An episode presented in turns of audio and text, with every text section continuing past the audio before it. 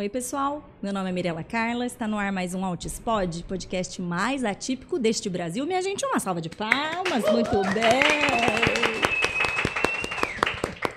Estamos muito animados nessa edição de São Paulo, que está sendo patrocinada pela Clínica Singular, da Gisele Albuquerque, é psicopedagoga em São José do Rio Preto, uma grande amiga minha, e que está auxiliando né, nessa edição de vir para cá para conseguir falar com mais profissionais, mais pessoas que vivenciam o autismo de formas distintas, realidades distintas, né? O intuito do canal é trazer informação gratuita e de qualidade para o máximo de famílias possível, né? Então, inclusive, se você não estiver inscrito, já se inscreve no canal, já deixa o seu joinha, me dá essa moral, sabe, gente? Vale a pena, eu juro. Quanto mais vocês participarem, mais o YouTube vai entender a relevância entregar para mais e mais famílias. Eu me lembro muito, eu há cinco anos e tanto atrás, ali atrás do computador, digitando autismo no Google, né? Então, para que essas famílias hoje, de alguma forma, consigam nos encontrar, tá? Então, é, muito obrigada para toda a equipe da Clínica Singular que está possibilitando isso aqui. Então, solta o videozinho deles aí. Olá, meu nome é Gisele Albuquerque, sou CEO da Clínica Singular Gisele Albuquerque. Há mais de 10 anos atuando na área da saúde e da educação, a Clínica Singular é a realização de um sonho, que surgiu há 5 anos. Sonho este de fazer a diferença na vida do outro. Em nossa clínica, contamos com equipe formada, especializada e supervisionada por mim. Nossos atendimentos vão de 1 a 17 anos. Atuamos na área da avaliação e intervenção precoce, avaliação e intervenção de dificuldades, transtornos do neurodesenvolvimento e de aprendizagem, alfabetização clínica, psicopedagogia ABA, neuropsicopedagogia, análise do comportamento aplicada. Contamos com o espaço externo para desenvolver habilidades psicomotoras e o espaço Kids, onde os pequenos podem aguardar brincando. Aqui em nossa clínica, nós temos como missão transformar de que vale passar por essa vida sem fazer a diferença na vida do outro. E é isso, pessoal. Então, agora, né, eu falo assim, até o parece até que o Pix da minha conta aumentou, sabe? Que eu tô me sentindo muito importante. Quem é da área vai saber por que dessa importância. Aliás, as amigas, né? Tava tudo assim, você conseguiu gravar com ela? Você vai conseguir falar com ela, né? É, ela é sim uma referência pra gente. Primeiro, como mãe, eu falo que eu nessa minha caminhada, né? Sou advogada de formação, sou terapeuta certificada, mas só para ajudar o meu filho, porque era o que precisava. E mãe, mas é onde eu me reconheço mais nesse papel de mãe, sabe? Então, para mim é muito natural me conectar com outras mães e buscar outras mães. E ela foi uma dessas, assim, lá atrás, quando eu não tinha ninguém ainda, e dei esse Google, eu cheguei nela. E foi muito importante. Eu sei que ela está aqui do lado, ela escuta isso o tempo inteiro, mas eu acho que ela precisa mesmo saber. Essa gratidão é, é muito verdadeira. Então recebam com muito carinho Andréa Werner. Uma salva de palmas, senhora, minha convidada. Aí depois a gente começa o podcast chorando com a cara borrada e já estraga todo o podcast. Mas é isso, gente. Olá, gente. Um prazer estar com vocês aqui. Queria agradecer o convite. É, é muito bom estar com você. Você está fazendo um trabalho muito, muito bacana. De verdade. Você começou e cresceu muito rápido porque o trabalho que você vem fazendo está muito bom mesmo. Obrigada, Andréia. É um esforço muito grande para fazer. Né? É, é mais por acreditar mesmo que essa mudança assim que eu quero tanto pro Arthur só vai acontecer no coletivo. É o que te motivou também, né? Sim. A gente está aqui num domingo gravando, você está deixando o Theo, está deixando o marido, deixando seus afazeres, e depois você ainda escolheu, né, um papel, uma luta ainda mais ativa nisso, porque não faz sentido a gente conseguir só para os nossos. Não é assim que funciona, né? Então, foi o jeito que eu achei de democratizar um pouquinho o acesso que eu tinha. Né, de, e nesse caminho, o acesso que eu tinha não foi nem diretamente para atendimento do meu filho, não. Depois do programa, consegui conhecer profissionais. Eu sei que às vezes aquela família não vai conseguir a consulta com aquele médico, mas ela pode ouvir o que ele tem a dizer, uma aula de esclarecimento e isso vai nortear para onde ela estiver, aquele atendimento que ela vai buscar, para ela consiga saber: será que meu filho está fazendo aba de verdade? É, meu filho, esse tratamento tá legal, né? É, para que a gente possa se nortear, porque eu me senti muito perdida lá atrás e eu imagino você, né? É, quando o Theo foi diagnosticado, gente, parece que foi outra vida, foi 2010, né? E de fato, naquela época, se você, se você digitasse autismo no Google, não vinha nada. Naquela época, a única coisa que eu achei foi um grupo do Yahoo Groups. Pessoas muito jovens nem saberão o que é isso, sabe? Era um grupo que era asperger, arroba, yahoo, arroba yahoogroups.com. E eu sabia que, assim, naquela época a nomenclatura era outra, e o médico falou que talvez o TEL fosse um TID sói, que era uma nomenclatura que estava naquela época, mas eu sabia que o TEL não era Asperger. Mas eu falei, bom, mas está tudo ali, né? Eu vou entrar aí, porque alguma coisa deve me agregar. E pelo menos serviu para eu conhecer outros pais e outras mães, porque era a única coisa que tinha. Até por isso, depois que eu parei de trabalhar, eu comecei o Lagarta, né, em janeiro de 2012, e comecei a falar sobre isso, mas eu não tinha noção de como que ia crescer tão rápido. E cresceu rápido justamente por isso, porque não tinha mais nada. Então, quando as mães chegavam e digitavam autismo, aí começava a aparecer o lagarta. E é isso que você falou de passar informação para as outras pessoas, foi exatamente o que aconteceu comigo, porque as mães entravam em contato num desespero tão grande de falta de informação, que eu falava assim: bom, eu tenho acesso a um médico que é bom, eu estou tendo acesso a terapeutas é, que na época eram é, consideradas muito boas. Então, eu vou passar o que eu estou aprendendo, eu vou passando para essas mães. Então, eu comecei a gravar vídeo, aí eu fiz as redes sociais que estavam muito incipientes naquela época, né? O Facebook estava começando naquela época. Fiz a página, fiz tudo, e aí tudo que eu ia aprendendo com os médicos e com as terapeutas, eu ia tentando passar para as mães que me seguiam. E foi assim que começou o Lagarta, nessa esperança de ajudar quem não tinha acesso é, à informação. Justamente porque eu percebi que tinha um monte de gente perdida que não tinha.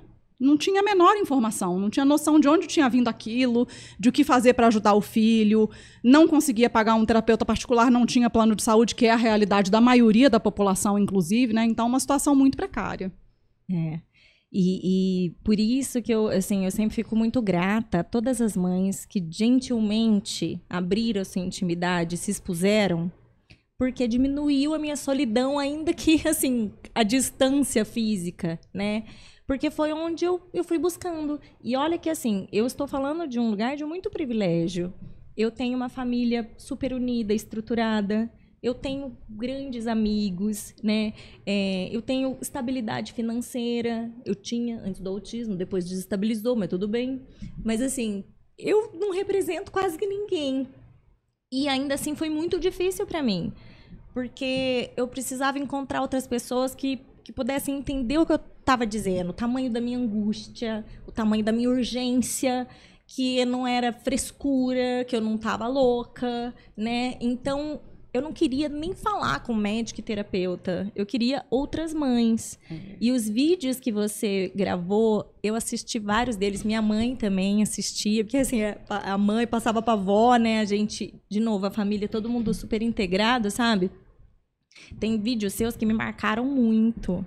Eu lembro do vídeo você falando do luto, e um vídeo até do segundo luto, quanto à questão de verbal ou não e de expectativas. Isso foi tão importante para mim, tão importante. Então, obrigada por todo o trabalho que você tem feito aí ao longo de todo esse tempo. Ai, Mirella, você sabe que quando a gente se expõe, a gente escuta muita coisa, né? Sim. né? Você se expor é você dar a sua cara para bater. Então, eu falo que pouca gente sabe o que é apanhar nesse mundo do autismo, igual eu, nesses últimos 10 anos, sabe? Eu escutei que eu expunha meu filho, eu escutei que eu estava usando a causa para me promover, eu escutei coisas horríveis, mas assim, só eu sei, ao longo desses 10 anos, as mensagens que eu recebia no meu inbox. É, teve vezes de eu passar o meu telefone pessoal para mães em pleno domingo, na hora do almoço, porque tinha mães falando que. com pensamento, ideações suicidas, Cida, em sim. pleno domingo. E aí meu marido até falava, Deia vem almoçar. Eu falava, como que eu vou abandonar essa mãe? Sabe, eu não tenho como. Então, quantas vezes eu passei meu telefone pessoal? É, foram muitos anos em que eu fiz esse trabalho pessoal mesmo, de vem cá. Eu, às vezes eu não sabia muito o que falar, mas falava, vem aqui, é, eu entendo, eu te acolho, é assim, é difícil mesmo. E às vezes era tudo que a pessoa precisava, é, porque muitas é. vezes a família não acolhe, a, pessoa, é. a família fala que a, aquela mãe está passando muita mão na cabeça do filho, que na verdade o filho é mimado, aquilo ali não é autismo. Ele está assim porque ele é filho único, porque a mãe passa a mão na cabeça, porque a mãe dá tudo na, na mão dele. Então, às vezes, as mães estão querendo só um acolhimento mesmo. Então, foram mais de 10 anos fazendo isso. Eu sempre falo assim que eu, é, não é que. É, se eu cheguei onde eu cheguei nesses 10 anos, foi porque foi muito trabalho. E trabalho assim, chorando junto com muita gente. Eu me envolvi nas histórias pessoais de muitas pessoas nesse tempo.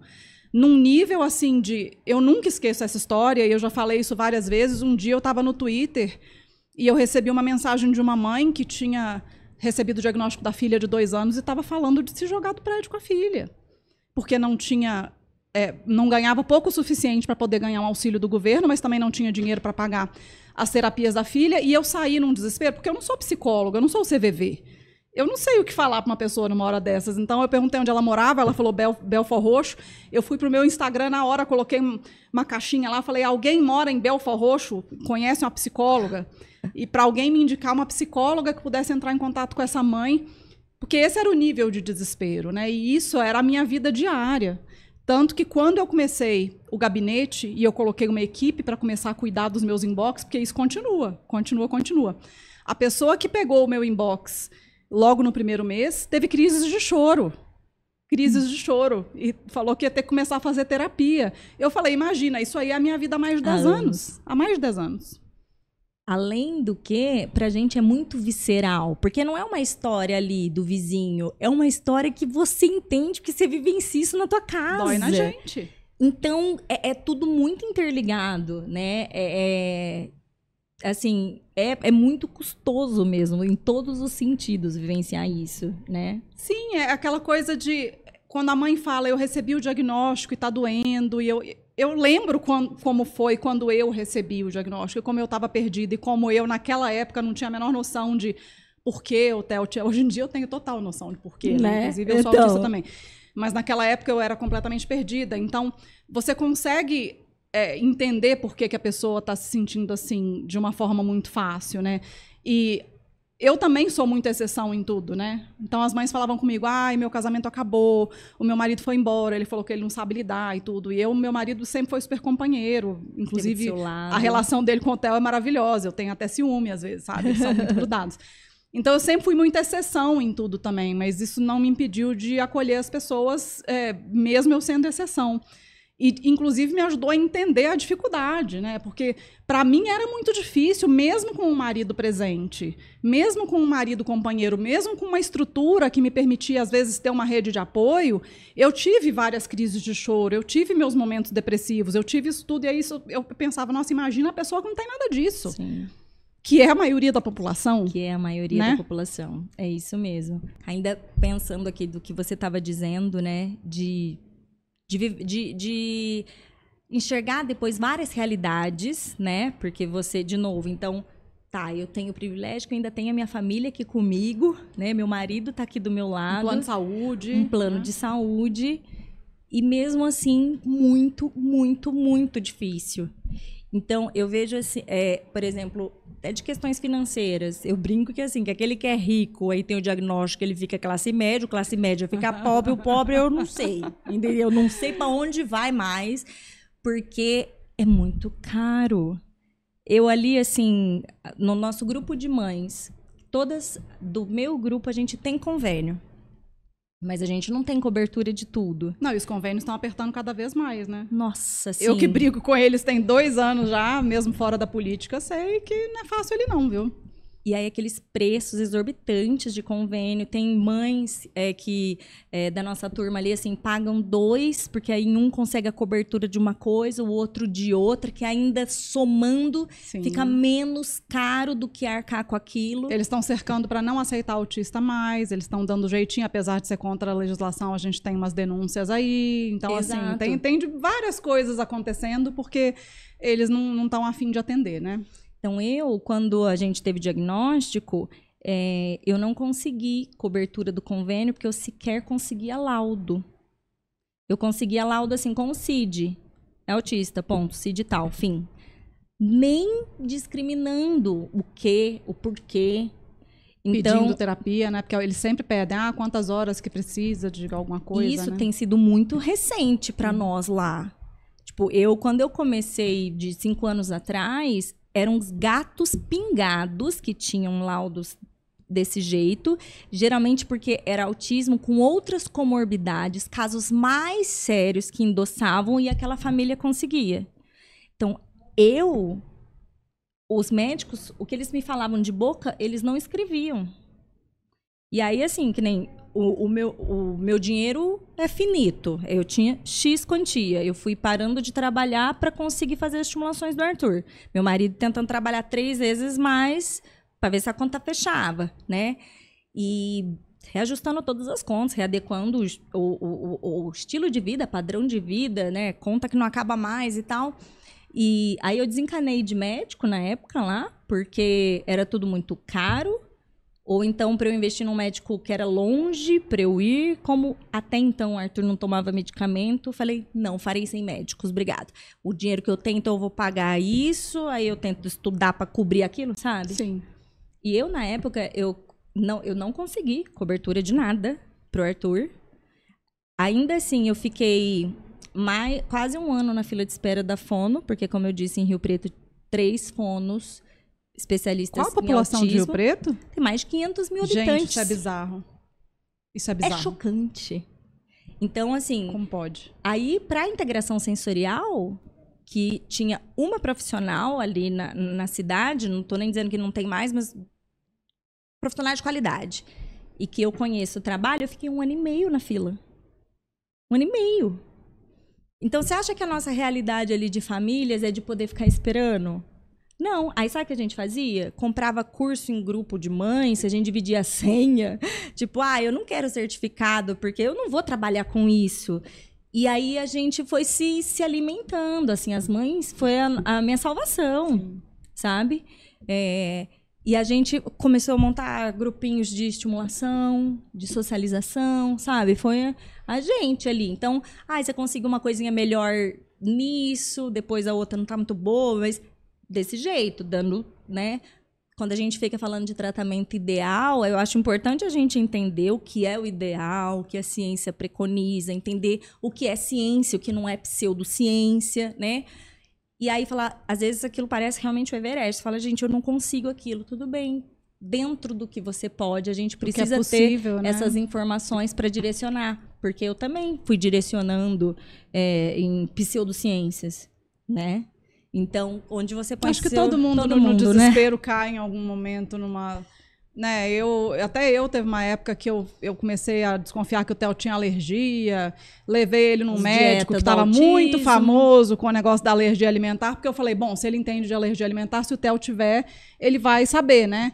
Levei o Theo lá, na época eu estava morando fora do Brasil, e a gente veio no Brasil nessa época. E aí, na hora que eu pisei no, no, lá dentro da sala dele, ele falou assim: É, eu acho que dá para curar ele. Aí eu já olhei para a cara do meu marido, nossa. E assim, meu marido já entendeu, jamais voltaremos neste médico. Dá pra curar ele. Né? Enfim, eu, eu, eu, poderia ter botado meu pezinho na pseudociência, mas não, aí também não. Né? Aí já é demais. Eu era inteligente naquela época já, assim, para entender que não, não rolava. Esse negócio de curar autismo não ia dar. Então, não, nunca mais voltamos naquele indivíduo. E eu entendi que não valeu a pena a minha pequena incursão na pseudociência ali, sabe? E foi isso. É, eu a pequena incursão. A pequena incursão. É. Ah, eu fiz algumas, nada de assim grandes prejuízos, mas fiz é, isso de dieta do autismo, né? Ai, seu filho tá inflamado, então não vai falar por causa disso, tira, né, caseína, glúten, lactose, essas coisas, que é a base da alimentação do meu filho. Não é nem porque eu quero, queridos, eu não acho que é maravilhoso meu filho se alimentar só de glúten e lactose, mas é o que temos dentro da nossa seletividade alimentar. E o fato é que o Arthur desenvolveu toda a linguagem, todo o cognitivo, tudo que ele desenvolveu foi na base do glúten e da lactose. Então, também não estou prescrevendo isso. O que eu estou dizendo é que não tem receitas mágicas de tire isso que vai falar. E às vezes tire ele tinha alergia, né? Porque é, se tem estudos que mostram que não faz diferença, e muito antes, pelo contrário, ele ajuda a piorar a seletividade alimentar. Se para ele de fato fez diferença, às vezes é porque ele tinha alergia, né? Porque não, tem crianças que são fez. alérgicas, né? Tem, exato. Porque tem crianças, tem indivíduos que é. são alérgicos, mas não é pro autismo. Tem alguma sensibilidade. É, porque é a criança, né? Isso, Ou é a criança, é claro. Se, aquela, se aquele indivíduo tem alguma questão, tem uma alergia, tem questão intestinal, óbvio, isso aí você, não é pro autista, você vai cuidar para todos, né? Sim. Mas não como te oferecer como uma saída Sim. para o autismo. Então é isso que vai fazer falar. É porque cada um quer vender o seu peixe também, né? Tem peixe. muita gente que ganha muito dinheiro com essas pseudociências. A gente, eu acho, o que eu sempre ri muito dessa turma da pseudociência é que eles sempre falam da Big Pharma, É. a grande indústria farmacêutica malvadona, que ganha milhões. E eu olho alguns desses médicos e assim, não tão pobres não, amor. É. Não, e assim. Cobram caro a consulta, vem gente do exterior se consultar com eles. É, isso quando não indicam farmácia de manipulação É que que, é, é deles, ou é de parente deles, ou eles são sócios, coisa que nem poderia. Então, assim, até a farmácia de homeopatia ganha dinheiro, indústria de suplementos nos Estados Unidos é uma indústria milionária, a aromaterapia é milionária, aquela doterra que veio para o Brasil ganha muito dinheiro, estão abrindo até fábrica. Não existe, gente. A gente está no capitalismo. É, para, ganha né? dinheiro. é não muita. É, é não muita... é só a grande indústria farmacêutica. Todo mundo está ganhando seu dinheiro com o seu mercado aí, seja ele a me- medicina integrativa, seja a medicina tradicional. Tá todo mundo fazendo seu pé de meia aí. Exato. Na- e, e é o discurso é exatamente esse mesmo, né? Não porque é natural, é porque não querem que você saiba que tal coisa é muito fácil e barato, que querem ganhar dinheiro em cima Mas de não você. é? Se fosse assim, a indústria farmacêutica já estava engarrafando e vendendo, porque eles são os mais espertos nisso aí, Exato. né? Igual Exato. aquela época do, do MMS lá, do alvejante. Eles falavam exatamente isso. Ah, é porque a indústria farmacêutica não quer que as pessoas descubram que tem um negócio que é uma cura barata para todas as coisas. Meu amor, se a indústria farmacêutica descobrisse isso, já estava engarrafando e vendendo. Oi, né? Presta atenção. Exato. Já exato. tinha feito teste clínico e já estava vendendo só engarrafado. É. Eles iam ser os primeiros. Aqui, tudo que a gente discute não tem nada que é simplista, né? Que você faz isso, mas isso, fim. Se fosse, né? Mas não, são todas situações muito complexas. Então, todas essas promessas, muito assim, faz isso que acontece aquilo, já é um, já é um alertinha vermelho, né? Que não, não, não tem, né? Não, é por aí. E, e fora que, assim, tem uma coisa muito comum a todas essas pseudociências, que, é, que a gente fala que é um red flag, que é uma bandeira vermelha, que é assim, é uma coisa que é boa para um milhão de coisas de etiologias e origens completamente diferentes. Então, é um negócio que cura o câncer, o autismo, o HIV, a malária... Quer dizer, cura um negócio que vem de um protozoário, cura um negócio que vem de um vírus, cura um negócio que é a multiplicação desenfreada das células tumorais, cura um negócio que é desde a formação do sistema nervoso da pessoa, é um negócio só. Faz isso tudo. Isso é o primeiro sinal vermelho de pseudociência que você vê, sabe? Então, até para quem está ouvindo a gente, fiquem alertas para qualquer coisa que vocês estiverem vendo aí. Inclusive, vale para terapias também, tá? Isso, Não só exato. para produtos engarrafados, mas para terapias que fala que serve para tudo. Tudo, tudo se beneficia dessa coisa maravilhosa terapêutica engarrafada ou não. Isso aí você já fica esperto. É verdade. O Theo tá com que idade? 15. 15, um moço. Tiramos o bigode dele hoje. Uma Sério? coisa assim, a cada duas semanas tá- estamos tendo que fazer essas incursões bigodísticas. Assim, cresce muito rápido. O rapaz tem muito bigode, gente. André, que idade que ele tinha quando você teve o diagnóstico dele? Quase dois. Quase dois. Faltava acho que dois, um mês para ele fazer dois anos. E o seu diagnóstico? 47,5 foi em junho desse ano. Eu Em comecei o ano. processo em janeiro. Foi quando eu procurei uma psicóloga que eu já conhecia é, do Instagram, que eu já acompanhava o trabalho dela, que tem uma clínica focada em diagnóstico de adultos. Então, é uma pessoa que, porque eu já acompanhava o trabalho e eu sabia pessoas que ela tinha diagnosticado, eu sabia que o trabalho era sério, né? Então, eu procurei ela. E foi um trabalho que demorou aí uns seis meses, né? Entrevistaram. Porque eu queria também. Eu sou uma pessoa pública, eu sabia que ia ter gente. Questionando, Sempre validando. tem, né? Sempre tem aquele povo. Né, que vai ficar, ai, comprou o diagnóstico, ai, agora todo mundo é autista, ai, está se aproveitando. Sempre tem esse povo, enfim. Aí eu falei, ó, eu quero uma coisa profunda, bem feita, que não deixe ponta solta. Então, entrevistou os meus pais. Foi até engraçado, porque eu falei assim: olha, os meus pais, eles não receberam bem nem o diagnóstico de TDAH.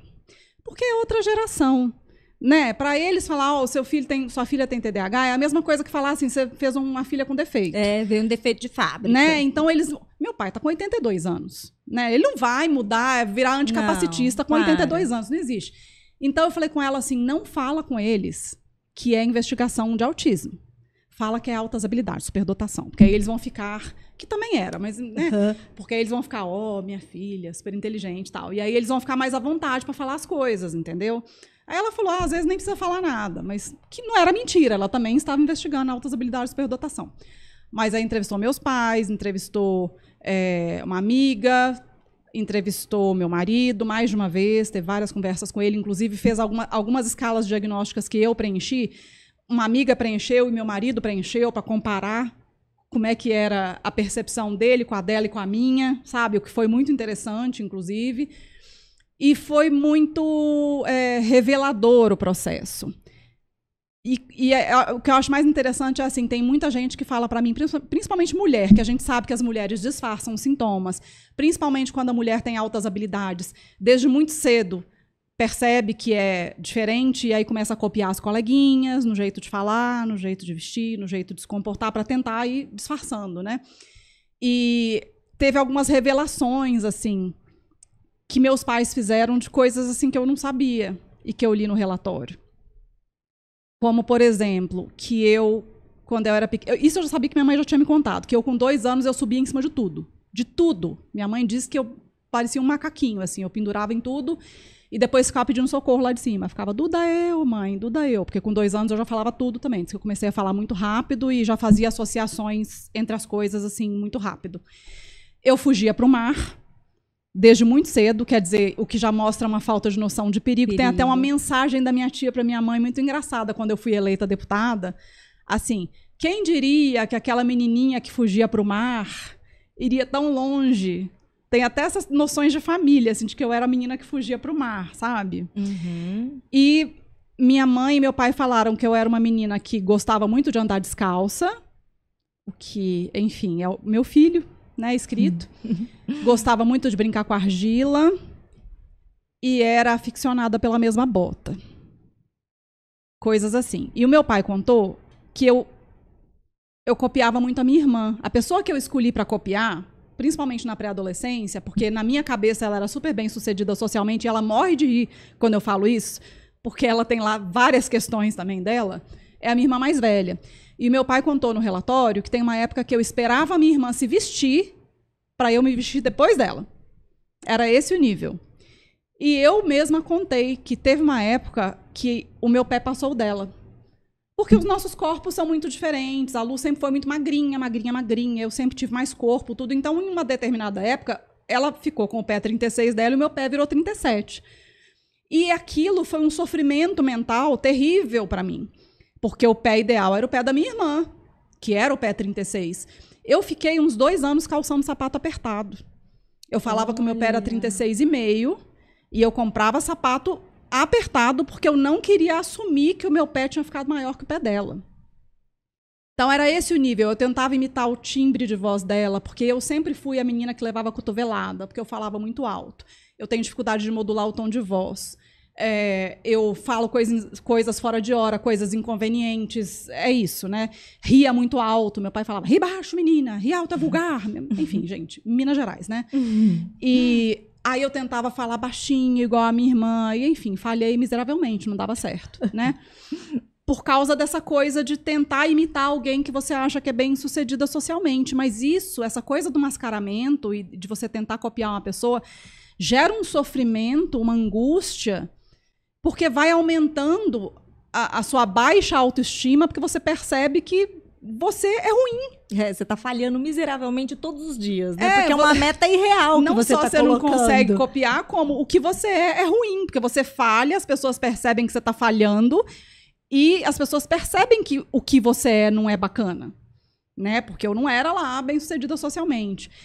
É, então foi uma fase muito difícil a minha adolescência, né? Mas acabou, de novo, a gente estava falando de TDAH. Antes gente começar aqui, a gente estava falando que TDAH começa a conversar, vai abrindo uma gavetinha, gavetinha, foi bem isso. O que eu ia falar é, mulheres autistas, elas às vezes vão no médico atrás do diagnóstico e escutam do médico assim, eu escuto isso de muitas mulheres. Você não pode ser autista que você fala e você se comunica muito bem. E eu imagino eu indo num médico que não tem muita experiência falando exatamente a mesma coisa para mim. Pô, eu sou jornalista, eu tenho vídeos gravados, né, aquela coisa toda. E a, a, a psicóloga que fez a minha avaliação falou: o seu maior déficit é a comunicação social. Ó, né? Então, olha isso. Por quê? Porque comunicação social é uma coisa muito mais complexa do que parece. Muito, muito além de você vir gravar um vídeo, de você apresentar. É a relação, as relações que Sim. você compõe, né? É saber colocar o assunto certo no lugar certo, é saber se o assunto está agradando a plateia, é saber adequar a sua expressão facial à situação, e inclusive foi uma observação que ela fez no meu relatório que a minha expressão facial não acompanha o assunto. E eu já recebi muito feedback no trabalho, foi coisa que me prejudicou no trabalho a vida inteira, isso de as pessoas falam que eu sou mal-humorada e que eu fico emburrada, e eu falo, gente, eu não sou isso. Sim, eu sou. Não é que eu sou emburrada, é que quando eu estou desregulada, às vezes meu rosto derrete, até minha boca chega a ficar caída nos cantos. Quando acaba o masking, chega final da tarde, eu estou muito desregulada. E aí as pessoas que olham acham que eu sou mal-humorada, que eu sou arrogante, que eu sou qualquer coisa. É, isso também é questão de comunicação social. Você não conseguir. Você tá com a expressão feliz quando você devia estar com a expressão triste. Você tá com a expressão triste quando você devia estar com a expressão feliz. Isso tudo é comunicação social. Não entender direito se a pessoa está falando ironia ou não. Confiar demais no que o outro está falando. Isso tudo é déficit em comunicação social.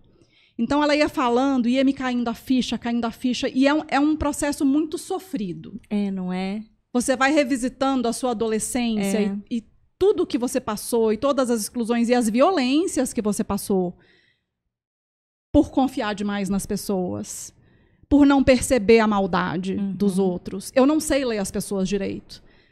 Eu não sei.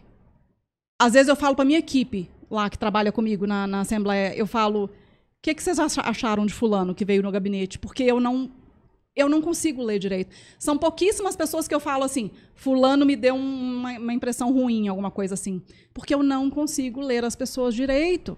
Eu não consigo. E isso me prejudica, isso me deixa vulnerável. É vulnerável. Né? Nove em cada dez meninas autistas passam por algum tipo de violência sexual, foi uma pesquisa no Reino Unido agora. Isso não é à toa. Né? Então, quando alguém fala, ai, por que o diagnóstico com quase 50 anos de idade? Poxa, gente, sempre é tempo, nem que seja para você entender a sua vida. Você curar tudo aquilo que você passou. Sabe, você entender que não é porque você era burra ou porque você era disfuncional ou porque você não, é porque você tem um cérebro diferente que te dificultava entender algumas situações sociais e isso te deixou mais vulnerável a muitas violências, Sim. né? Não, é muito importante para o autoconhecimento. E para às vezes a gente reconhecer que precisa de algumas ajudas, de repente buscar essas ajudas, né? É, eu tô super emocionada com ela aqui hoje, gente. Eu falo assim, porque não dá tempo de chorar, tá entendendo? Não dá tempo. É muita coisa para fazer, né? Lá em casa, tipo, eu não tenho ajuda doméstica, sou eu que cuido do Arthur, eu que sou a T dele, eu fico com ele sozinha. E, tipo, não dá tempo, não tá na agenda. Sabe quando eu consigo ficar refle- reflexiva? Nas gravações. Que aí, aí eu tô aqui. Então, assim, aí eu, de novo, isso de ficar revisitando coisas, né? Então, a hora que a gente traz assuntos, e aí você vai vendo. Então, isso de questionar o do porquê, do diagnóstico, ah, uma hora dessa, é uma hora dessa. E ainda bem, né? Porque muda muitas coisas. Então, a gente teve diagnóstico de autismo do meu marido também é, recentemente, né? O meu diagnóstico TDAH também é recente. E, e, é, e é até interessante até disso do TDAH, porque eu fui estudar muito por conta do meu filho e eu não me reconhecia nisso. Por quê? Eu achava assim, né? TDAH é um déficit de atenção. Eu não acho que eu não tenho atenção. Eu tenho atenção demais. Eu me sinto uma parabólica, Mas é tipo bem assim. isso. Então, mas eu tinha aquele conhecimento raso, tipo, Uhum. déficit de atenção. Ah, hiperatividade. Então, eu não acho que eu, que eu tenho essa hiperatividade, porque eu pensava mais só na física. Olha, e eu a- mexer na mão aqui o tempo então, inteiro. e eu mexendo até a física eu tenho também, mas é mais até mental. Mas assim, eu não conseguia fazer essa leitura pessoal. Então, eu estudei tanto e pra mim foi chocante depois. Fora que mulheres manifestam diferente também algumas Então, coisas, né? E aí, pra mim, foi chocante. É chocante que tenha sido chocante, porque não tem como eu ser mais TDAH, mas por conta de revisitar tudo isso nesses processos diagnósticos, né? Então, a sensação de incompetência e irresponsabilidade eu tive a vida inteira, porque eu sempre entreguei menos. Sim. Eu sempre faço confusões, né? Eu sou estabanada. Empurra até a última hora aquilo que precisa fazer, Isso, estudava né? de véspera na prova, aquela E coisa toda. então assim, por quê? Todo mundo faz porque você não faz. Todo mundo consegue porque você não consegue. Aí assim, até pra lidar com isso, eu sempre tive de válvula de escape o humor, eu faço graça. Então, o meu social me ajuda muito, que eu disfarço também bastante isso, faço piada e baixei também o nível de, de expectativas pessoal. Então, até assim, na escola, é, eu sempre fui muito boa aluna, no sentido assim, eu sempre tive facilidade, mas comecei a ser um desastre, porque eu esquecia prova, esquecia trabalho, não entregava as coisas, sabe? Eu, eu vi eu- um meme na internet esses dias que você vai com certeza lembrar Aham. disso. Era um cara falando assim: Nossa, a prova estava muito difícil, né? Falando pro outro. Aí o outro fala assim: É, principalmente a parte de trás da folha. Aí o outro faz uma cara assim. A parte de trás. Não cheguei nem nisso. né? Isso é a vida da pessoa com TDAH. Totalmente. Tirar metade da nota na prova porque esqueceu de virar a folha e ver se tinha alguma coisa na folha de trás, né? Eu vi esse meme e fiquei, eu fiquei a própria chorrindo, sabe? Não é? assim? É chorrindo, é isso, É bem isso. isso, é rindo de nervoso mesmo, né? Então, não, eu, a sensação que eu tenho da minha fase escolar, eu fiz prova surpresa a vida inteira. Sem ser surpresa, era só pra mim no caso, mas eu nunca lembrava que Você tinha. esquecia. Eu só chegava lá na hora e tinha. Então, como eu era muito ruim nisso, assim, como que eu vou ficar exigindo que eu tire 10, mesmo que eu pudesse? Então eu comecei a me contentar, tipo assim, ah, é o que eu tenho pra entregar. E comecei a fazer muita graça disso, sempre achar menos, e, e aquela sensação de ter dado sorte, fui dando sortes, né? Não que eu sou competente, dei sorte. Sei exatamente Então, como é, dei sorte passar no vestibular, vestibulares de, de faculdade É é pública. síndrome da impostora, isso, É, total, né? é. Eu sei como né? é. Aí É. eu dei sorte. Tudo eu acho que eu dei sorte, É. né? E porque essa sensação, e, e conforme a vida adulta vem, os desastres são maiores. Porque assim, Sim. vocês crescer uma provinha, Aumenta a demanda, aumenta o prejuízo também, Exato. né? É exatamente o isso. tamanho do, do buraco que você vai criando. Então, aí veio a maternidade atípica. E eu que fiquei por ter que estruturar a rotina de estimulação do Arthur. E eu consegui muito, eu tenho um orgulho de mim disso, porque eu nunca consegui fazer nada, tipo, de cabo a rabo. Mas nisso eu consegui, mas para isso eu esvaziei todo o meu restante. Eu virei Sim. um desastre. Virou um hiperfoco, isso aí, você esqueceu o resto. todo né? o restante, Uhum. né? Então, e é muito difícil, né? Então, eu que advogava, eu era a última a chegar no trabalho, eu era a primeira a sair, eu era a que faltava mais, eu era a que tinha um almoço mais longo, eu era a que não produzia, e a hora que eu tava lá, eu também não conseguia otimizar. Não sei, não via. Tipo assim, essa liberdade de trabalho, não, eu não funciono com, com liberdade. É, coisas mais estruturadas, né? Assim, como fala, controles externos me ajuda a funcionar melhor, porque eu sou desregulada, eu me perco, né? Nessas coisas todas. Sim. E enfim, então, depois quando veio o diagnóstico, e aí fazendo é, toda a avaliação também, fazendo testagens e tal, é muito, tipo assim, porque a gente vai, vai carregando essas frustrações, essas dores, né? Esses sentimentos. E eu vejo meu marido também passando agora por esse processo do diagnóstico, né? É, ele não queria fazer, né? Ah, o que, que vai mudar isso aí, né? E só que desde quando nós casamos, desde quando a gente namorava, né? O, Arthur, o Roberto autista, óbvio, sempre foi autista, a gente nasceu autista, o diagnóstico veio agora, mas sempre foi, mas foi piorando as questões comportamentais porque a demanda da Sim. vida adulta. Então, é muito a, pressa, a panela de pressão. Então, assim, ah, você é solteiro. Não, agora você tá casado. Agora, Sim. então, você é pai. Então, agora você é pai atípico. Agora, tua esposa parou de trabalhar e só você que tem que prover. Tipo, não. É isso. Ladeira abaixo. Aquela beleza. Enquanto meu filho, que teve diagnóstico cedo, eu consegui fazer as intervenções. E porque ele não tinha comorbidades importantes que dificultassem o desenvolvimento biológico dele, né? É, meu filho tá de 10 a 0 no meu marido hoje em dia, em habilidades de tudo quanto é coisa. Social, né? De, de traquejos, até de entendimento, repertório, de tudo, né? E, do- e o meu marido foi tendo uma piora. Então, também no começo, assim que a gente começou, foi eh, teve o diagnóstico do Arthur, a gente já sabia que o Roberto também era autista. Mas ficou ali, né? Meio que de lado. Só que eu também fui percebendo essa piora dele. Então eu fui falando, você precisa de ajuda. Né? Sim. Nós estamos precisando de ajuda. Mas homem tem muita dificuldade, né, em Nossa. geral, de perceber, de aceitar que precisa de ajuda, porque a nossa cultura é muito machista, né? Isso. Eu vi uma- um, um vídeo outro dia no Instagram de uma mulher falando que acho que 70% de quem procura psicólogo é mulher. Que os homens geralmente vão para álcool, coisas assim, e aí as mulheres têm que ficar procurando psicólogo para lidar marido. com homens que não fazem terapia. É, é, é difícil mesmo, porque a nossa cultura machista ela favorece esse tipo de coisa É. né? Mas é, é muito óbvio quando você tem. O que mais tem acontecido é isso, quando vem um diagnóstico de autismo num filho, ou o pai, ou a mãe, ou os dois acabam descobrindo porque é muito genético mesmo, né? E eu estava até conversando com, com o Tom da minha equipe antes da gente entrar aqui, essa questão de que. é, no DSM mesmo fala, né, do autismo, que é os sintomas eles estão presentes desde a primeira infância ou ficam mais evidentes quando é, a demanda externa fica maior do que a capacidade adaptativa da pessoa que foi muito meu caso, né? Que na infância tinha coisas ali, mas que ninguém fecharia um Passava. diagnóstico. Mas foi chegando na pré-adolescência, adolescência, a coisa descambou totalmente, né? E eu também tinha essa síndrome da, da impostora tremenda, até porque eu perdi a oitava série. Pensa, eu tenho diagnóstico de altas habilidades de superdotação e eu repeti a oitava série. Aí, quando eu me formei em jornalismo, lá em Minas, eu não sabia bem o que, eu ia fazer profissionalmente. Aí, um dia, achei um jornal largado no chão falando de ah, é abertas as inscrições para o trainee de uma super multinacional aí, bem conhecida. Aí eu falei, ah, não tô fazendo nada mesmo, vou me inscrever. Mas assim, nunca passou pela, mas nunca passou pela minha cabeça que eu ia passar, mas nunca.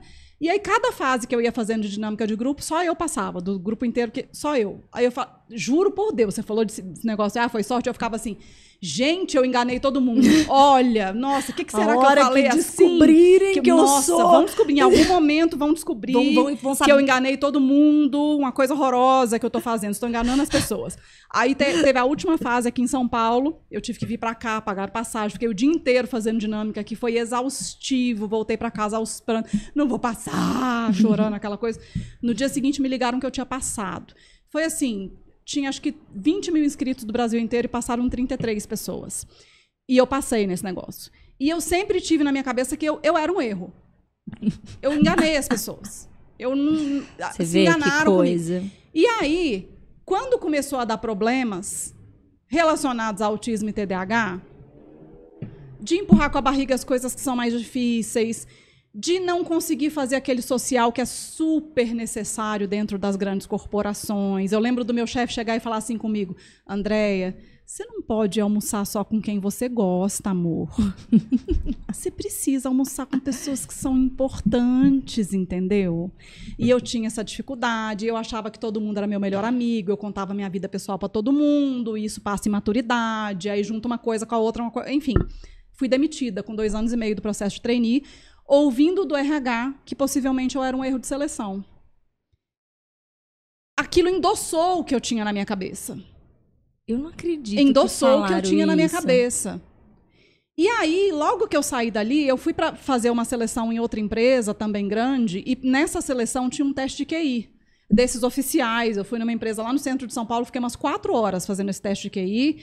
E de novo, eu assim, ai, nossa, vai dar uma coisa horrorosa aqui, mas enfim, ok. Aí no dia que foram me dar a devolutiva do teste de QI, a mulher estava com o olho desse tamanho e falou assim: o seu QI deu 135 é tipo um QI super alto, assim, que acima de, sei lá, 100, 137 já falam que é gênio, uma coisa assim, ela falou.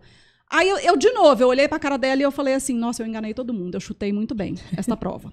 E eu joguei essa informação na lixeira. Totalmente na lixeira. De tão baixa que era a minha autoestima. Trabalhei em outras empresas, tive os mesmos problemas num nível que ouvir a, a expressão avaliação de performance até hoje me dá taquicardia. Eu tenho, acho que, estresse pós-traumático desse negócio de avaliação de performance, porque vinha coisa na minha avaliação, às vezes eu tinha entregue tudo o que precisava entregar, de fazer mesmo, mas aí vinha assim: as pessoas dizem que você é séria demais. As pessoas dizem que a sua expressão facial espanta as pessoas. Vinha coisa assim na minha avaliação. Aí fui demitida de novo, aconteceu outra vez, outra vez. E aí eu fui ficando com trauma desse negócio. Aí quando veio agora o meu diagnóstico e veio o diagnóstico de altas habilidades de superdotação, aí é que eu falei, gente, aquele teste que é ir lá atrás, que eu joguei na lixeira. Porque quando eu fui demitida e humilhada, saindo daquele programa de treino e ouvindo que provavelmente era um erro de seleção, aquilo validou a minha baixa autoestima que eu tinha. Eu tô chocada até agora de terem falado isso pra você. Tipo, assim, Sim. Enfim, tem muita gente daquela época que me segue. Enfim. Acontece. É, as voltas que o mundo Aí dá. você entende por que, que é importante? Por que foi tão importante esse diagnóstico? Porque parece que eu fechei um ciclo, assim. Sabe? É, é quase como se eu devesse isso para aquela menina que saiu tão humilhada daquela empresa. Eu devo isso para aquela menina que saiu lá de Belo Horizonte, largou a família, largou os pais, veio morar sozinha em São Paulo para sair de uma empresa depois de passar num processo desse ouvindo que era um erro de seleção, sabe? Não, eu não sou um erro de seleção. A empresa que fez um recrutamento falando que queria diversidade, na verdade, não estava pronta para a diversidade. Não Essa que era a verdade. Pronta para enxergar teu valor, inclusive, né? Te, te, te reduzir como um erro. Eu tô chocada que uma pessoa. É porque isso não entra na minha cabeça. Para mim, não tem hipótese alguma que uma fala dessa se justifique. É um, isso arrasa a vida de alguém. Isso pode arrasar a vida, empurrar assim pro precipício. Bom, como diria minha amiga Adriana Dias, falecida infelizmente no início do ano, uma das pessoas mais inteligentes com quem eu já convivi na vida. Infelizmente, quem domina o mundo são os narcisistas, não são as pessoas de bom coração. E os narcisistas, eles manipulam as pessoas, eles não têm bom coração, então é isso. E nas grandes corporações está cheio, né? É. São os que mais sobem nos grandes cargos. Então, assim, tem certas coisas que de fato não me espantam mais. É isso. Hoje em dia eu já estou menos espantada com certas coisas. Assim, quando eu topo com. E no mundo político, menos ainda, né? É isso que eu ia falar. menos Assim. ainda. Eu, eu lembro da Adriana toda hora quando ela falou essa coisa do narcisismo comigo, porque é, tem algumas pessoas em cargos políticos e em cargos de grandes corporações que você vê claramente ali os traços, entendeu? Nossa, e você, assim, parece que, né, olha, em tese, suas dificuldades, e você, ao longo da sua vida, você foi sempre buscando e peitando cada uma dessas, né? É, eu acho Não sei engraçado que planejando, isso. Tem mas- muita gente que me fala isso e eu ficava assim, não. A minha irmã mesmo me fala. A minha irmã me deu um, um bracelete assim, que eu devia ter vindo com ele hoje, inclusive, escrito assim, coragem. Ela me deu na pandemia. E ela sempre me falou que eu sou muito corajosa. E eu sempre fugi de elogio dos outros, sabe? É Justamente difícil. porque eu tinha uma autoestima É, tão é ruim. horrorosa. Pra quem eu- tem, é ruim é, eu, mesmo. eu, a gente eu nunca soube. desconfortável. Nunca soube É. aceitar elogio. Eu mas, também. mas sim, eu acho que eu sou corajosa, sabe? Eu acho que eu sou corajosa. Eu saí de Belo Horizonte, vim morar aqui sozinha. Meu irmão morou aqui um tempo comigo, porque ele tinha passado em outro trainee, mas logo não gostou de São Paulo, foi embora.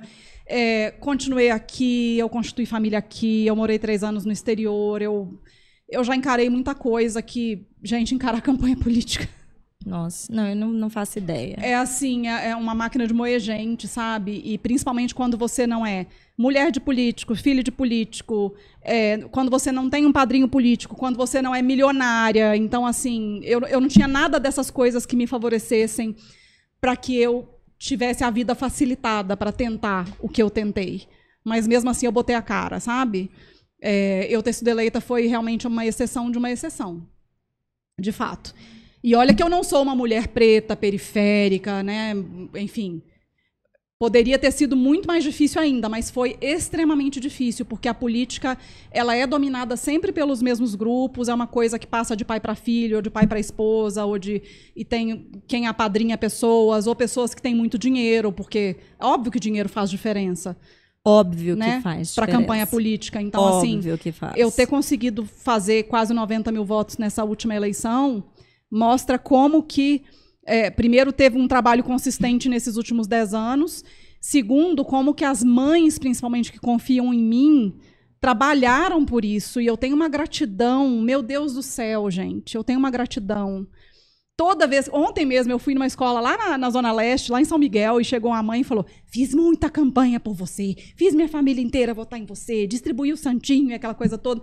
E eu fico tão assim, porque é, isso demonstra uma confiança tão grande. E essa pessoa não ganhou um centavo para fazer isso, sabe? Até porque a gente não tinha centavos para ficar distribuindo assim, a gente não tinha tanto dinheiro assim. Então eu fico muito grata e eu vejo como que a nossa causa consegue mobilizar. E eu espero que consiga mobilizar mais, porque a gente precisa eleger mais pessoas. A gente precisa. Agora está vindo a eleição municipal e eu fico sempre pensando: será que na sua cidade, você que está me ouvindo aí, não tem aquela mãe que quando chega lá na prefeitura, o prefeito. Eu sempre dou esse exemplo. Aquela mãe que quando chega na prefeitura, o prefeito esconde, morre de medo dela. Tá chata, que é, briga. que falam que ela é barraqueira, mas que ela consegue mobilizar as pessoas, fazer. Será que essa mãe não toparia? Porque, olha, tem cidade do interior, 400 votos, elege um vereador. Né? Para a gente começar a botar essas pessoas na política. Porque a política não é um fim, mas ela é um meio de mudar as coisas. E passou da hora da gente ficar pedindo favor. A gente tem que começar a botar pessoas nas câmaras municipais. E ano que vem tá aí essa oportunidade, né?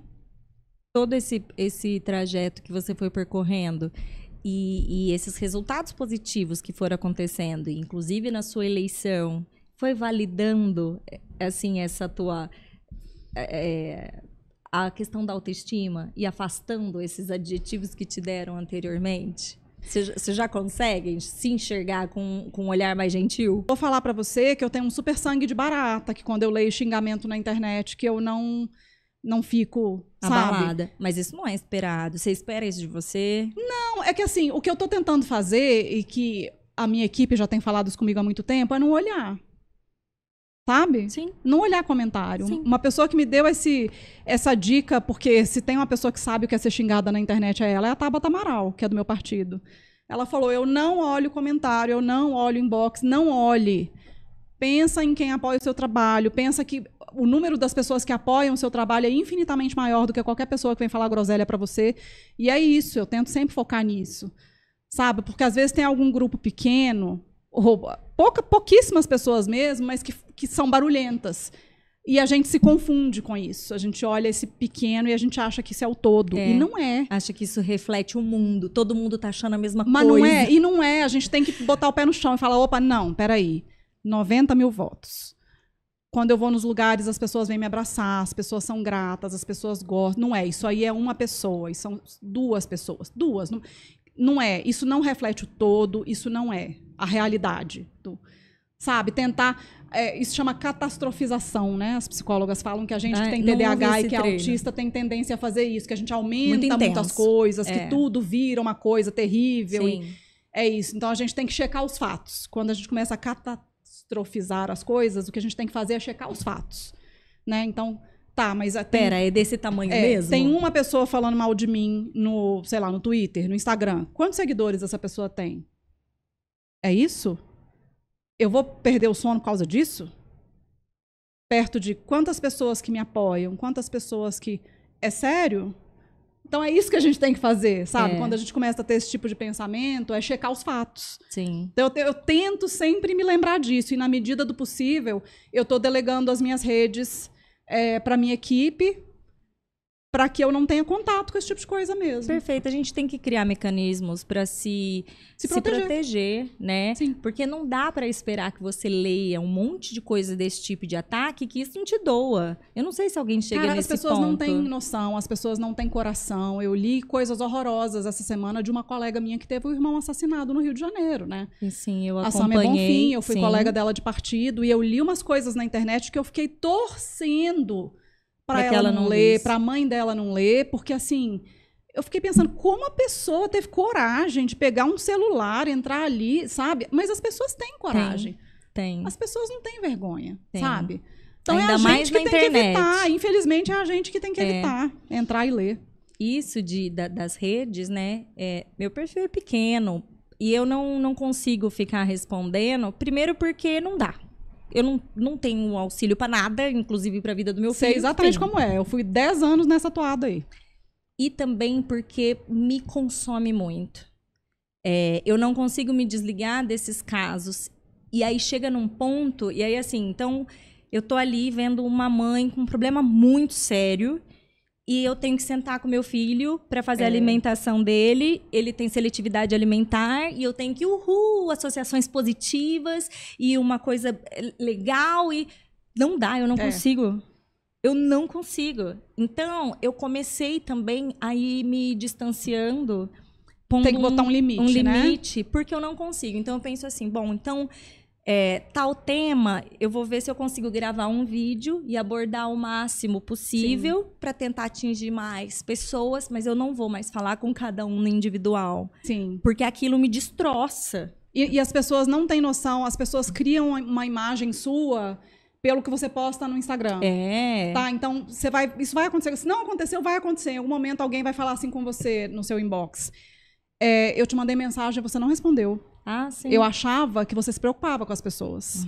Então, assim, isso aconteceu comigo ao longo dos, de 10 anos, eu não sei dizer quantas vezes aconteceu. Mensagens horrorosas. Você não liga para as pessoas, porque eu te mandei mensagem anteontem e você não respondeu. Aí eu tinha que responder assim, gente. Você tem noção? Eu não tenho secretária, eu não tenho ninguém que me ajuda com os meus inbox. Eu tô aqui levando meu filho para cima e para baixo. Eu sou mãe, eu é que cuido dele, eu é que... Então assim, eu não tenho quem faça isso para mim. Mas as pessoas cobram a gente muitas vezes como se a gente fosse uma prestadora de serviço. Você vai Exato. ver isso, como se estivesse É. te pagando um boleto É. todo mês. É. Aí você tem que lembrar assim, oi, o que eu estou fazendo aqui é voluntário, É. ninguém está me pagando para fazer Isso. isso. E eu tenho um filho autista que demanda muito de mim como mãe. E que eu, porque eu lembro o Theo com seis anos, cara. Hoje em dia, quando as pessoas falam, nossa, como ele é tranquilo, olha que lindo, ele quietinho no restaurante, porque meu filho não fica quieto. Eu falo, ah, é, ele tá com 15 anos, amor. Você acha que ele com 5, 6 era assim? Você não tem noção o que, que era com O 5 caos. anos. O caos, que eu andava com aquele cinto, assim, o conector. E deviam na ainda minha falar assim, cintura e na ah, dele. é coleira pro seu filho. E não, não, ouvi altas tem, coisas. né? Quando a gente foi morar no exterior, era isso, que a gente ainda se mandava só de transporte público. E eu com medo dele se jogar na frente de um trem, se jogar na frente de um ônibus. Então eu só andava com aquilo assim, porque ele era um Óbvio. fujão, ele entrava na frente de tudo. Então quem vê ele hoje não imagina. Você não isso. sabe quando eu caminhei. Bem né? Eu sempre mesmo. cito essa música, porque é isso. É, é isso mesmo. Então, eu até na- nas redes mesmo, eu falo, gente, eu não, não, não vou ficar respondendo, não vou, não vou mesmo. É, de novo, tô tentando até onde eu consigo. Adoraria ser madame, porém não sou, né, Então, Mirella? É tipo, isso. exato. Eu queria estar num spa, entendeu? Só curtindo. Ai, porque você tem que fazer isso, você tem que falar daquilo, você tem que Tô fazer tal limpando bunda de denúncia. menino. Você tem falando, fez não, xixi eu- no chão, tô é, limpando. Não tenho nada. Eu tenho o que eu quiser. E aí vai ter dia que eu tô super poliana, vou falar coisas legais e positivas, porque eu também preciso. Aí tem dia que eu tô pra baixo. E aí Sim. é isso, né? Do tipo. Tem dia que gente- você tá pra baixo, como é que você vai consolar a outra se Não. você mesma não está em boas condições para consolar a si mesma? Exato, assim, eu Né? não tenho. Hoje eu não tenho nada de bom pra contribuir. Então eu vou me calar. Porque se eu falar todas as coisas que estão passando na minha cabeça, não vai acrescentar pra ninguém. Tudo bem, é só um dia que tá parecendo noite, amanhã começa de novo e assim vai, né? Mais ou menos assim. É isso. E André, nossa, e a gente floreou um monte de coisa e nem chegou no Mal tema que TDAH, tinha falado. mal TDAH. é? A gente sabia que isso ia acontecer. Eu avisei desde o princípio. E tá tudo bem, tá tudo bem. Porque até o- quando a gente pensando no que falar é tanta coisa, né? Ainda mais a Andréia, que tem uma bagagem imensa e Assuntos de não vivência, faltam, né? assuntos não faltam. E, e aí a gente tava, chegou na questão da importância de um AT em sala de aula. É mesmo necessário? Por que, que a gente pede ou briga ou luta por este direito, né? E, e aqui em São Paulo, estamos vivendo essa dificuldade de proibição explícita, né? De, de não pode entrada Uhum. do AT, né? Bom, eu sou a favor da criança ter o acompanhamento que está previsto em lei, que na lei berenispiana fala que o, o al- aluno autista, em caso de necessidade, tem direito ao acompanhamento, ao acompanhante especializado. O problema é que esse acompanhante especializado está muito aberto Sim. na lei. Né? O que, que é este acompanhante especializado? Aí o que acontece é que muitas crianças acabam a própria família pagando esse acompanhante terapêutico ou conseguem é, contra o plano de saúde e aí o plano de saúde acaba tendo que pagar esse acompanhante terapêutico para acompanhar essa criança na escola. Mas eu acho que é, quando a gente fala de acompanhante terapêutico, tem muita desinformação acontecendo em torno do acompanhante terapêutico. O que, que é o acompanhante terapêutico? É uma figura que veio lá da época da lei antimanicomial, da desinstitucionalização. Então, quando for tirar as pessoas lá de Barbacena, falou: nossa, a gente não pode tirar as pessoas aqui e jogar na sociedade e falar, vai viver. né? Não é assim. Você tem que botar alguém para ser um mediador da relação dessas pessoas é, com a sociedade, para ajudá-las, porque elas não sabem nem se comunicar direito, elas ficaram institucionalizadas muito tempo. Então, para ser uma pessoa que é a mediadora dessa relação, para que essa pessoa consiga de né, voltar a viver em sociedade. Esse foi o início do AT. Na LBI tem previsão de AT, sim, tem lá o acompanhante pessoal da pessoa com deficiência, tem um artigo da LBI que isso pode ser interpretado como um acompanhante terapêutico. E esse papel desse acompanhante terapêutico tem sido é, essencial quando a gente percebe que um autista é uma criança que tem uma deficiência do cérebro social, que é ele tem dificuldade de interação, ele tem dificuldade de comunicação, ele pode ter crises por causa do sensorial dele, por demanda, por um monte de coisa. E esse acompanhante terapêutico, ele vai ajudar essa criança com essas questões dela, vai ajudar ele a interagir com o coleguinha, vai ajudar ele a se comunicar melhor, vai ajudar ele a não entrar em crise ou a sair de uma crise. Então, eu vejo o acompanhante terapêutico, não só eu, mas vários advogados e advogadas, como acessibilidade. É uma ferramenta de acessibilidade. Da mesma forma que uma criança com paralisia cerebral às vezes precisa de uma rampa, ou de um elevador, ou de um equipamento de tecnologia assistiva para que ela possa se comunicar, muitas vezes é, a acessibilidade para uma criança autista vai ser uma pessoa que vai ajudar ela para que ela não entre em crise, ou para que ela saia da crise. Né? É, tem muita desinformação, falando, ah, o AT é aba. Não necessariamente. Né? Agora, se ele tiver uma formação básica em análise do comportamento, eu acho interessante, mas vamos lá, análise do comportamento moderna, naturalística, aquela Sim. coisa que não tem nada a ver com querer normatizar o comportamento Isso. da criança, moldar, transformar ele numa criança neurotípica. Não, nada disso. É simplesmente porque um analista do comportamento vai olhar, aquela criança está começando a ficar nervosa dentro da sala. Ele vai olhar e falar: opa, opa, opa, o que, que aconteceu aqui? Está quente? Está dando a hora dele comer? O que, que, será que está acontecendo que está modificando o comportamento dele? Ele mordeu o coleguinha. Opa, opa, opa. Ele mordeu por quê? Ele teve excesso de demanda e ele reagiu dessa forma? Comportamento é comunicação. Ele mordeu porque é, o coleguinha incomodou ele? Ele mordeu porque ele estava só tentando interagir com o coleguinha? Aí a gente vai tentar simplesmente mostrar para ele uma forma mais bacana de interagir com o coleguinha? Então é isso que faz um analista do comportamento. Ele vai analisa, analisar o comportamento. Analisa o comportamento gente, analisar. e ajuda em alguns casos, por exemplo, ele mordeu o coleguinha, a dar um jeito mais bacana isso. dele poder interagir com o coleguinha. Vamos comunicar aqui, tem uma prancha de comunicação alternativa. Então, isso simplesmente ajuda a integrar o aluno dentro da sala. Então, tem gente falando que o AT segrega, ou que o acompanhante especializado, que não necessariamente é o AT, né? O acompanhante especializado individual do aluno autista segrega. Não, gente. Ele ajuda aquele aluno a interagir, ele ajuda aquele aluno a se comunicar. Então, ele ajuda na integração daquele aluno da classe. Né? Pelo menos esse é o papel que deve ter. Isso. E não necessariamente o definitivo. Pode Sim. ter, dar um momento que aquele aluno não precisa mais. Perfeito. Ou que deixa ele dentro da sala um tempo sozinho, né? Se for é, ficando mais autônomo na medida que o tempo for passando, pode ir tirando pode. aquele profissional. Agora, o, o, a minha crítica maior com relação à Prefeitura de São Paulo e outras que estão proibindo a entrada dos ATs é porque se virasse e falasse assim: olha, o AT não entra, tá? Mas tome aqui um Estou acompanhante, disponibilizando né? isso, um, um, auxiliar de sala. Ok, enfim. tá? A gente poderia até discutir a formação dessa pessoa, mas, mas deu alguém. Mas não, eles só falaram assim, olha, o AT não entra.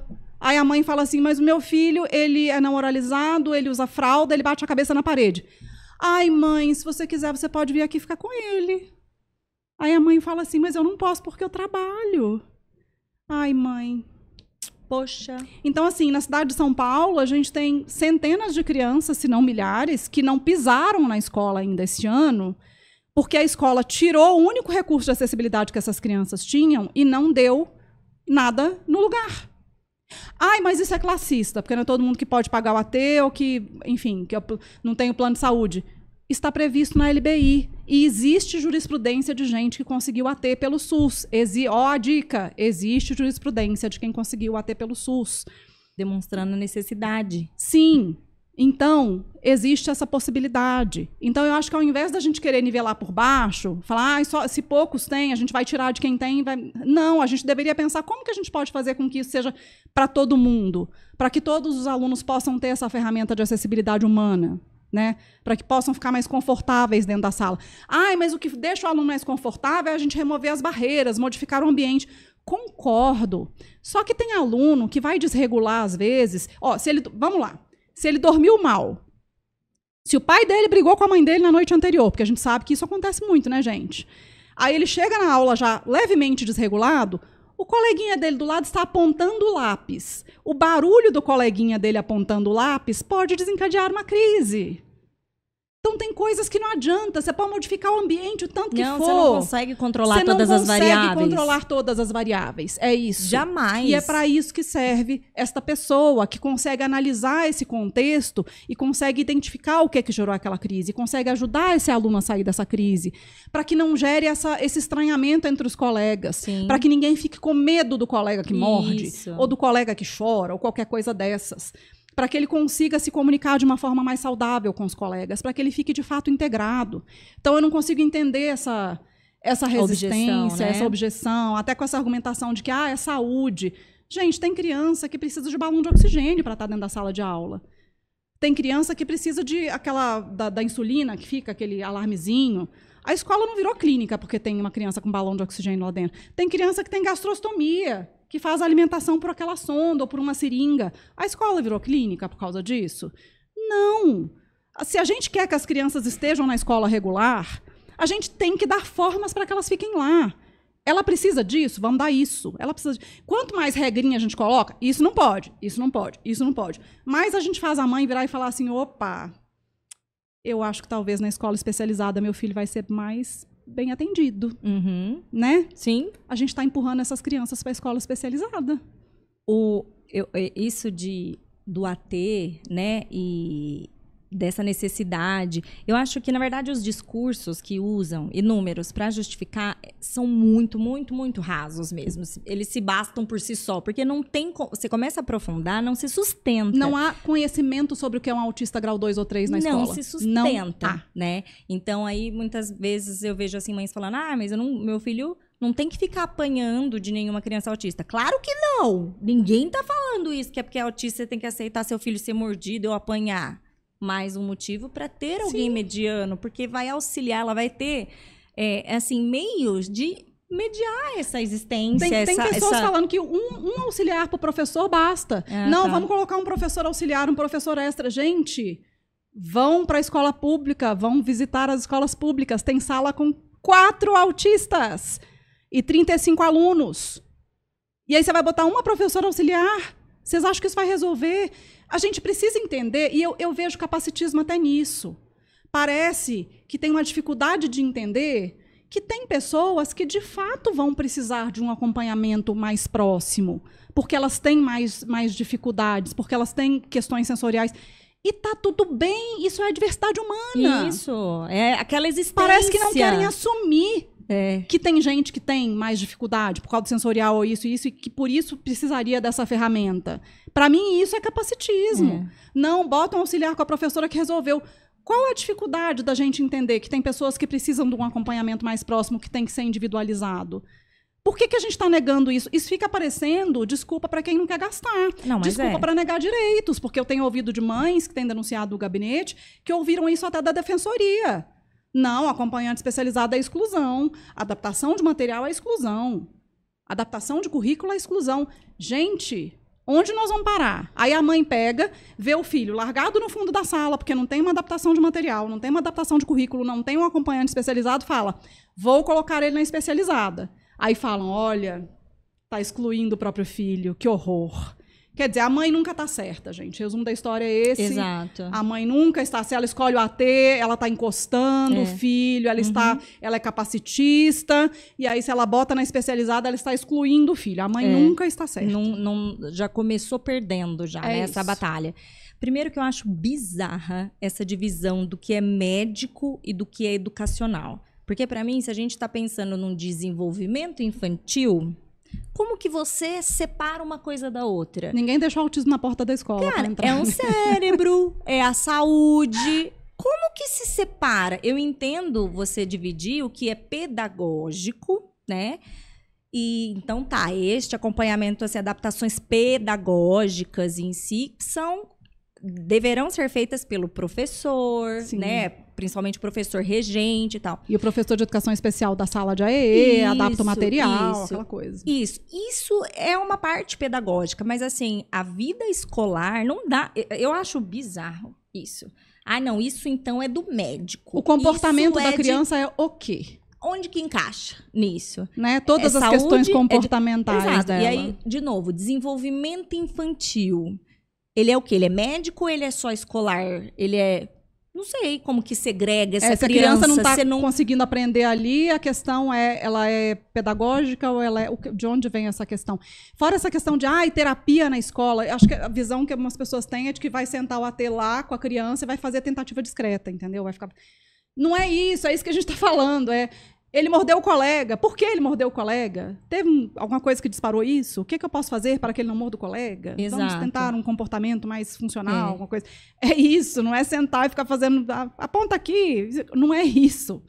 Enfim, eu, eu vejo muita gente falando que claramente não tem noção do que é um autista de alto grau de suporte dentro da sala de aula. Claramente, não se tem noção do que é um autista de alto grau de suporte dentro da sala de aula. Até porque eles não estão Né? lá, tá? Porque vai chegando uma certa idade, o que, que essas mães fazem? Tiram da escola. É. É irreal. Não tem noção porque não tá lá. Eu, olha, eu tenho Parece que não querem que nossos filhos estejam na escola E mesmo. É a sensação que eu mesmo, tenho, às vezes, não sabe? Mesmo, sabe? Não quer. Eu tava conversando com uma mãe, é, eu fiz uma edição especial em Brasília. E, Andréia, eu tentei tanto falar com al- alguém, alguém de lá. Eu mandei 800 e-mails, falei com 800 assessores e telefonemas tal. Não consegui que ninguém viesse conversar, né? De todas as esferas possíveis. E aí, eu, é, eu consegui conversar com... Ele é supervisor de um centro é, de educação especial que tem lá no Distrito Federal. Eu, eu fiquei maravilhada tal e ele, me- ele foi lá, conversamos, né? Foi, foi um bate-papo muito bacana. E naquele dia, algumas mães foram lá onde estava sendo a gravação para me visitar, porque eram pessoas que seguiam o Altispod e tal.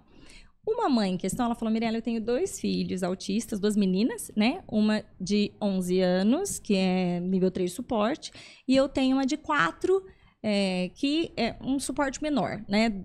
Nível 2 suporte, que seja. E ela falou assim: eu tirei minha filha de 11 anos da escola. Aí ela falou assim: tava uma tortura.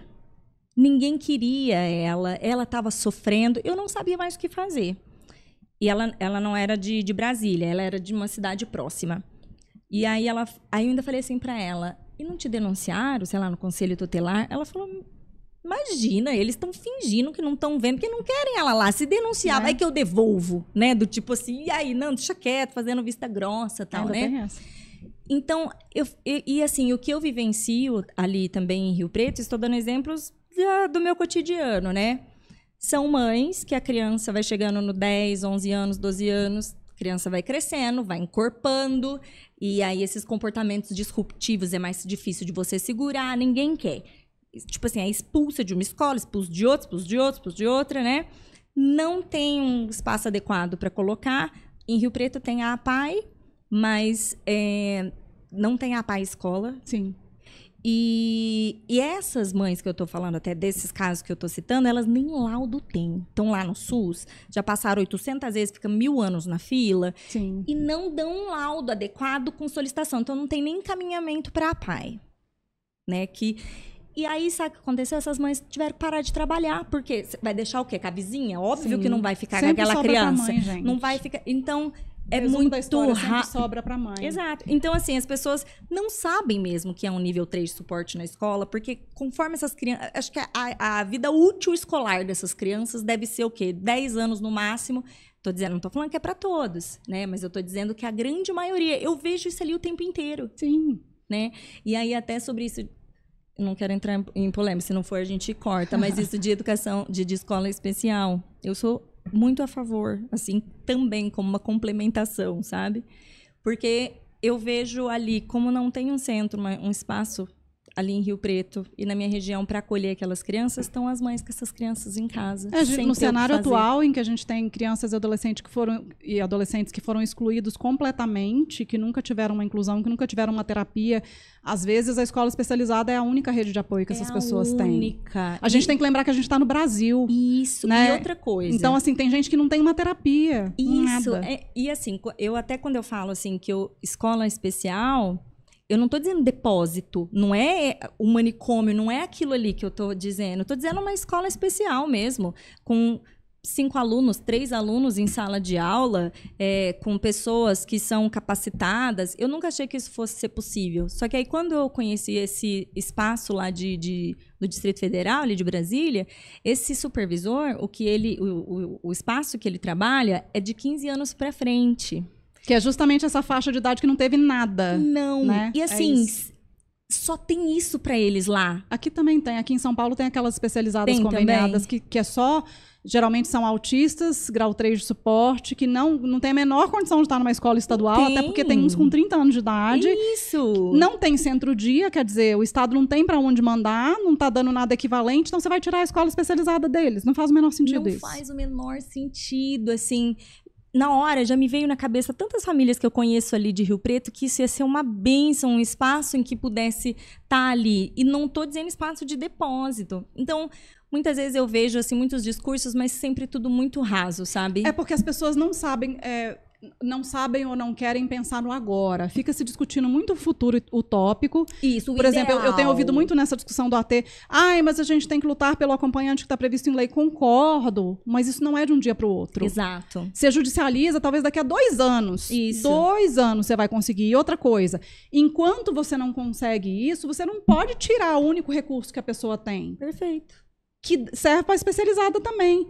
Talvez, se um dia a gente investir na inclusão direitinho do jeito que tem que ser, talvez um dia no futuro a gente não precise. Isso. A gente só vai saber isso se a gente investir direitinho e lá no futuro. Enquanto isso, tem um monte de gente desamparada aí Exato. que precisa. Exato. Né? Então, assim, a gente tem problemas imediatos para resolver. É isso que eu fico assim, cara, as pessoas não entendem isso, não é possível. Não porque querem. Assim, ai, mas isso é paliativo, isso é. Tá, mas então aí você pega aquela mãe que o filho tá com fome, vou dar um. fazer um exemplo. E aí você diz, olha, não, tá tendo uma luta por causa disso, que eu não, só direito seu, é desse, desse. Tá, mas o filho tá com fome hoje. Sim. Se eu disser pra ela que, ó, talvez daqui uns cinco anos melhore, não tá de adiantar. sacanagem. É tipo, isso. então, eu, é, é, não quer dizer que a gente não tenha que. A gente tem que abandonar essa luta pelo ideal. A gente tá aqui. Nós estamos aqui nesse Dá domingo fazer as por duas causa disso. ao mesmo tempo, né? é? Inclusive, você lutar por um futuro ideal Por um e futuro você lutar ideal. para resolver os problemas imediatos imediatos. Tipo, olha, nesse cenário agora, o que, que dá pra ser feito pra já? E a gente vai ajustando. É assim a vida de todo mundo. Não é só na questão da deficiência, não é só questão do acompanha- acompanhante. A gente se tornou, assim, mestre na arte de improvisar, não é mesmo? Sim. Porque tudo que eu tô vivendo, eu não planejei nada. Eu comecei a analisar assim, hoje, o que, que dá pra eu fazer hoje? E aí é isso. E aí a gente vai pensando em como melhorar. Mas esses discursinhos, tipo assim, ai, mas isso não é o correto. Isso, pra mim, é preguiça. Eu adoraria que todo mundo pudesse passar um dia no atendimento do meu gabinete. Atendendo as mães que chegam lá com as denúncias. Ia desarmar todo mundo. Porque você bota muito pé no chão, sabe? Quando você fica um dia ouvindo 100 pessoas falarem do problema real que está acontecendo, do filho que está fora da escola desde o início do ano, aí talvez dê um pouquinho de perspectiva. Porque a sensação que eu tenho é que a ideologia é muito mais forte do que a vontade de ajudar, assim. É, ah, o AT tem que ficar fora da escola, nem que a criança fique também no processo. É Isso, tipo assim, não, mas a escola é para todos, é a mesma sala para todos, todos são iguais. Tá de sacanagem. Mas né? não é, olha, acessibilidade para um surdo sinalizante não é igual para um surdo oralizado. Um precisa de, de intérprete de Libras, outro precisa de legenda. Para um cego é diferente do que para um autista grau 1. Autista grau 1 é diferente para um 2, para um 3. Quer dizer, existe diversidade dentro da deficiência. E as pessoas querem dar uma solução única para acessibilidade. Ah, um, um ajudante, só um AVE, que vai levar só pra, no banheiro para auxiliar a comer, vai resolver todas as questões dos autistas grau 3 na escola. Não vai. Não vai. As pessoas são diferentes, as pessoas são plurais. E o autismo ainda está pouco compreendido É. no ambiente escolar. Ainda é uma coisa muito nova, autista, principalmente grau 3, dentro da escola regular. Ainda tá, as pessoas estão tentando entender o que, que faz ali. Então não adianta você vir com um troço padronizado, pasteurizado, botar e falar, pá, é isso aqui. Sabe? A gente tem que ter vários tipos de soluções Exato. para ir adequando, porque, de novo, qual é o nosso objetivo principal? Acho que a gente está perdendo de vista o nosso objetivo principal. Nosso objetivo principal é que as crianças todas, vamos dizer assim de princípio, estejam dentro da escola regular. Então, o que, que a gente tem que fazer? Dar o que cada uma precisa para estar dentro da escola regular. Desde que não prejudique a coleguinha, aquela, obviamente, né? É, mas deveria ser isso. Né? E não ficar com, ah, mas isso aqui não pode, ah, isso aqui É. não pode, isso aqui não pode. Porque, de novo, fazendo isso, a gente está empurrando essas crianças para escola especializada. E segregando mais ainda, porque as famílias típicas, que ainda acham que não tem nada com isso, é, também vão, vão criando aquele ranço, aquele, ah lá, tá vendo? Mas Ninguém quer o filho é, tá apanhando, aqui. gente. Lógico porque o, que porque o autista fica desregulado e o comportamento é comunicação, e às vezes isso vai acontecer. Então, assim, é, o ambiente escolar mais saudável, com cada um recebendo o suporte de acordo com o que ele precisa, é melhor para todo mundo. Para todo mundo. Para todo mundo, exato. Mas é, de novo, acho que é uma você buscar uma solução simples para o que não é simples. Para problemas complexos, não Exato. existe. A gente vai ficar dando muito ponta de faca, muito né? pão de faca. O Arthur, é, ele até hoje, ele não tinha precisado de, de um AT com ele na sala. A auxiliar de sala da escola, como é uma escola particular, no caso dele, tem muita gente que tem é, histórias melhores em escola pública, não é? Do que Sim. particular. E essa É é, o a caso do Theo. então, é por isso que eu apontei para você, porque eu sei que ali teve, né, assim, suas experiências muito positivas recentes do que você está vivendo. Já, Sim. já bateu muito a cabeça e em caminhos errados, né? E eu, eu tenho uma história feliz com a escola desde o começo. É, quando o Arthur entrou na escola, ele não era autista. Não era autista, não tinha laudo, não era autista. Então, depois já estava lá dentro, né? Do tipo, brincadeiras à parte, mas a partir do diagnóstico dele, eu tive abertura de, de diálogo, de conversa e de ter essa troca, né? Então, a auxiliar de sala, como era uma sala pequenininha e orientando com a professora, foi sendo suficiente. A partir do ano que vem, a gente já entendeu que talvez não seja mais. E então, e, e olha que o Arthur vem evoluindo muito, por isso que não tem uma receita de bolo. Sim. Então, assim, ah, é aquele que precisou pode deixar, e aquele que não precisou, de repente, pode precisar. O Arthur desenvolveu a linguagem, ele tem a fala é, complexa, né, se comunica tal, mas ele tem questões de rigidez e questão do TDAH, vai iniciar a alfabetização e a gente entende que vai precisar de um apoio ali para ele. Também não sei por quanto tempo. Então, essas receitinhas de bolo, né, do tipo é assim ou é assado, gente, isso não abarca quase ninguém, né? Não abarca quase ninguém. De novo, você tem que pensar o quê? No objetivo, que possa estar ali. O que, que é preciso para ele estar ali, né? E essa esse discurso, né, assim, da inclusão total, essa ideologia da inclusão total de que todos são iguais, a escola é para todos, se eu diferenciar aí que eu vou excluir.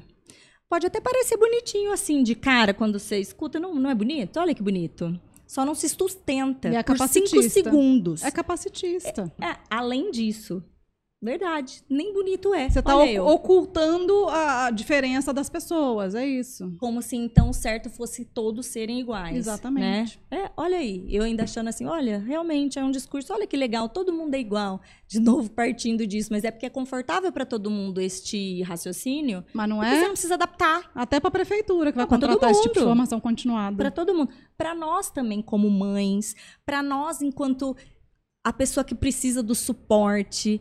Gente, é, é assim, é necessidade. E isso valida a nossa existência e faz com que a gente não se sinta esse erro, né? Que deu falha, o erro de avaliação, né? O erro. E então esse discurso ele é muito, muito, muito raso. As adaptações são obviamente necessárias. É, de acordo com o quê? Ué, a necessidade da pessoa. Simples assim. O que, que ela precisa? Como a André disse, se ter paralisia cerebral é uma coisa, autista 1, 2, 3 é outra. Não dá pra gente colocar isso tudo dentro da mesma panela. Exatamente. Tem que bater nessa tecla e você tá nessa luta, né? Opa. E é incansável. Não, incansável eu não sou, mas aí a gente para um pouquinho, respira, né? Brinca com os cachorros, aquela coisa. Recarrega Recarrega e volta. e volta.